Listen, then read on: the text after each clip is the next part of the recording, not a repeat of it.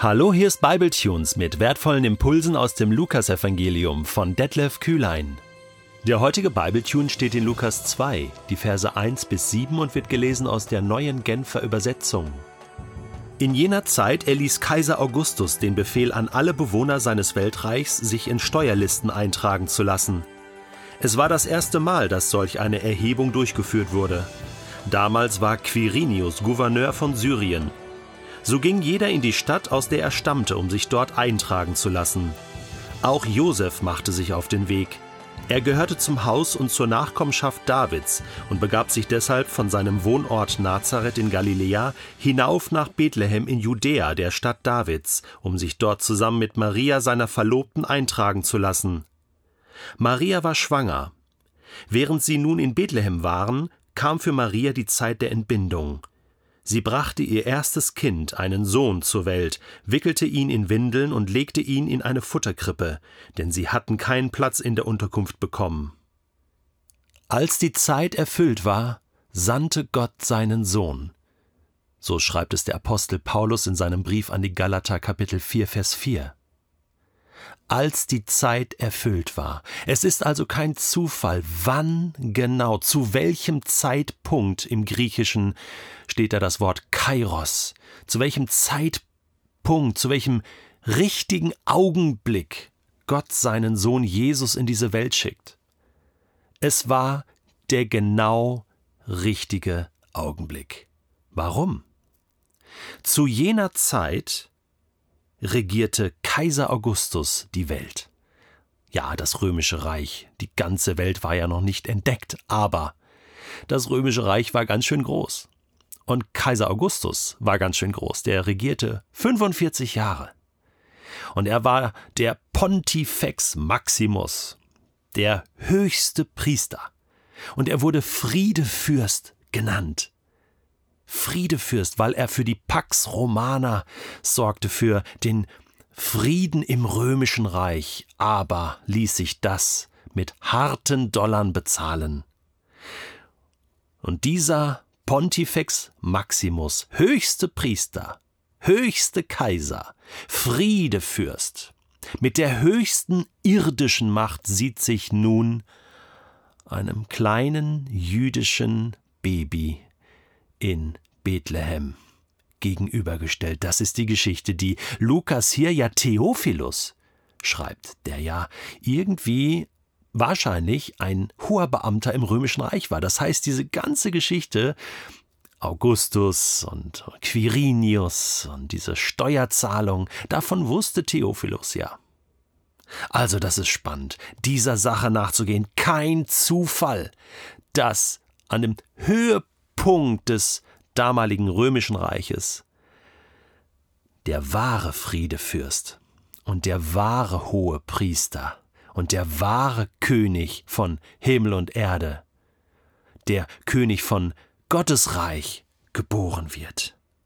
In jener Zeit also erließ Kaiser Augustus den Befehl an alle Bewohner seines Weltreichs, zehn vor Christus ging das in Ägypten los, und dann auch später hier zur Zeit der Geburt von Jesus, die wahrscheinlich so sechs vor Christus stattgefunden hat, sich in Steuerlisten eintragen zu lassen. Ja, die mussten bluten dafür. Die Bürger des Weltreichs, sie mussten harte Steuern zahlen. Es war das erste Mal, dass so eine Erhebung durchgeführt wurde. Also Lukas arbeitet hier geschichtlich genau. Und jeder musste nun in die Stadt gehen, aus der er stammte, um sich dort eintragen zu lassen. So, Josef stammte aus Bethlehem, wohnte mit Maria in Nazareth in Galiläa, wo Jesus dann auch später aufgewachsen ist. Aber er musste in seine Heimatstadt Bethlehem, denn er war ein Nachkomme Davids, dieser Josef. Und David selbst stammte aus Bethlehem.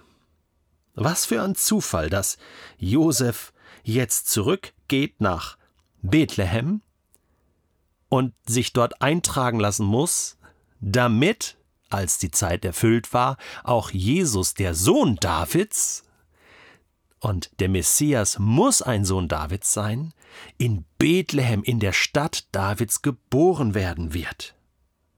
ist das alles geplant von Gottes Seite. Jetzt kommen sie in Bethlehem an. Hier heißt es, er war unterwegs mit seiner Verlobten Maria. Wörtlich heißt es im Grundtext mit seiner anvertrauten Frau. Man ist sich nicht ganz sicher, was jetzt stimmt, ob sie noch verlobt waren, was ziemlich erstaunlich wäre. Also Maria war ja schon schwanger, aber nicht von Josef. Also das allein ist ja schon eine komische Situation, hat für ziemlich viel Gerede gesorgt und eigentlich gar nicht möglich äh, im, äh, im, im, im Land Israel. Ja, wie ist denn Maria schwanger geworden? Ja, vom Heiligen Geist. also das musste man gut begründen. Eigentlich hätte man äh, sie steinigen müssen, wenn man nicht klar darlegt, von wem ist sie schwanger, wer ist der Mann. Eine unfassbare Situation. Wahrscheinlich hat Josef sie mitgenommen, um sie zu schützen. Sagt, wir hauen erstmal ab von Nazareth. Dieses Gerede hier und die Gerüchteküche. Waren sie jetzt verlobt? Anvertraute Frau würde heißen, sie waren schon verheiratet, Maria wohnte aber noch nicht im Haushalt von Josef. Anyway, sie war schwanger, sie waren jetzt in Bethlehem, und jetzt kam zufällig, nein, es gibt keine Zufälle, aber es kam die Zeit des Entbindens, und sie brachte ihr erstes Kind, einen Sohn, zur Welt. Der Name wird hier noch nicht genannt, denn der kommt ja erst am achten Tag. Wir wissen natürlich jetzt schon, wie es heißt, dieses Kind. Sie wickelte ihn Windeln und legte ihn in eine Futterkrippe, denn sie hatten keinen Platz in der Unterkunft bekommen in der Herberge. Also bis jetzt habe ich immer die Vorstellung gehabt, dass Josef und Maria so aufs Feld raus sind, weil sie haben ja keine Herberge gefunden, kein Haus, kein Wohnhaus, wo sie Platz hatten, ein Hotel schon gar nicht. Ja, und sind dann in so ein Tierstall rein oder eine Tierhöhle, haben auch manche mal vermutet. Und da war eine Futterkrippe mit Stroh und da haben sie ähm, das Kind geboren und, und Jesus hineingelegt, das Neugeborene. Äh, bis ich das Buch von Kenneth Bailey gelesen habe. Das ist ein dickes Buch und es trägt den interessanten Titel Jesus war kein Europäer.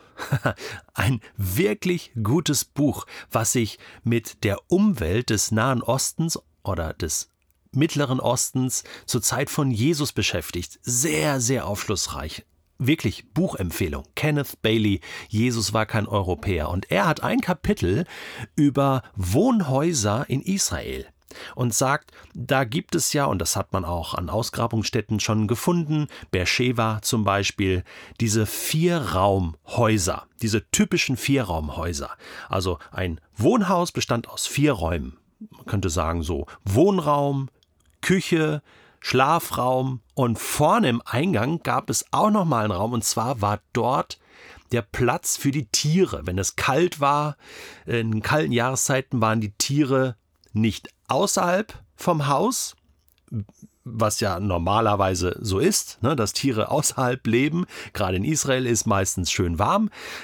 Es gibt auch kalte Tage und gerade im, im Bergland, äh, Bethlehem liegt auf 750 Meter, deswegen ist man von Nazareth nach Bethlehem auch hinaufgezogen. Da ähm, ähm, war es dann nachts auch schon mal kalt und da hat man die Tiere reingeholt und die hatten da auch ihr Futter und das war vorne im Eingang. Und die wärmten auch das Haus dann mit. Die waren sozusagen die äh, organische Heizung. Und jetzt ist es so gemeint, Josef und Maria haben keinen Platz mehr im Haus gehabt. Also der Schlafraum und der Wohnraum war schon belegt. Sie waren vorne im Haus, da wo die Tiere waren. Da hat man sozusagen noch ein Gästebett aufgestellt, nicht besonders schön. Und dort waren also die Tiere auch. Also nicht der reine Tierstall irgendwo in der Prärie, sondern schon in einem Haus aber bei den Tieren. Ja, natürlich, das war nicht besonders romantisch. Überhaupt diese ganze romantische Vorstellung von Weihnachten und Jesus so schön in der Krippe auf diesem weichen Stroh. Ich weiß nicht, ob du schon mal eine Nacht auf Stroh verbracht hast. Also das stelle ich mir ungemütlich vor. Und natürlich auch bei den Tieren. Also ich weiß nicht. Ich war bei den Geburten meiner beiden Kinder dabei im Kreissaal. Und ich sag dir eins, wenn ich da etwas nicht hätte gebrauchen können, dann wäre es irgend so Kuh gewesen, die da durch den Kreissaal spaziert oder ein, ein Schaf, was blökt oder, oder äh, eine Ziege, die gerade ihr Geschäft erledigt. Also weißt du, es ist nicht besonders schön. Wohnhaus hin oder her, Krippe hin oder her. Der Sohn Gottes ist nicht im Königshaus geboren, wohnt auch nicht wie Kaiser Augustus in Saus und, und Braus, sondern kommt ganz arm und klein und bescheiden, fast unbedeutend daher. Dabei wird hier der König der Könige geboren, der König von Himmel und Erde, der wahre König, ja, und du ahnst es schon, auch das ist kein Zufall gewesen, wie und auf welche Art und Weise Jesus, der Sohn Gottes, der Messias, geboren wurde. Kein Zufall. Mit Absicht, könnte man sagen, hat Gott das so zugelassen. Warum?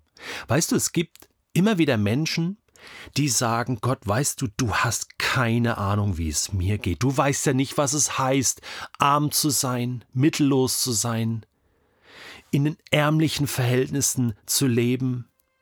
Du weißt nicht, wie es mir geht, und dich interessiert es auch überhaupt nicht.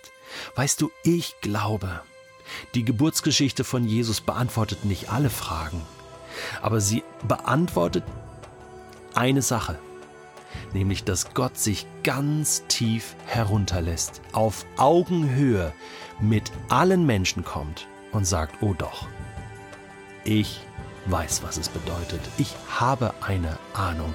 Ich bin da auch durch. Ich bin in einem Tierstall geboren. Du auch?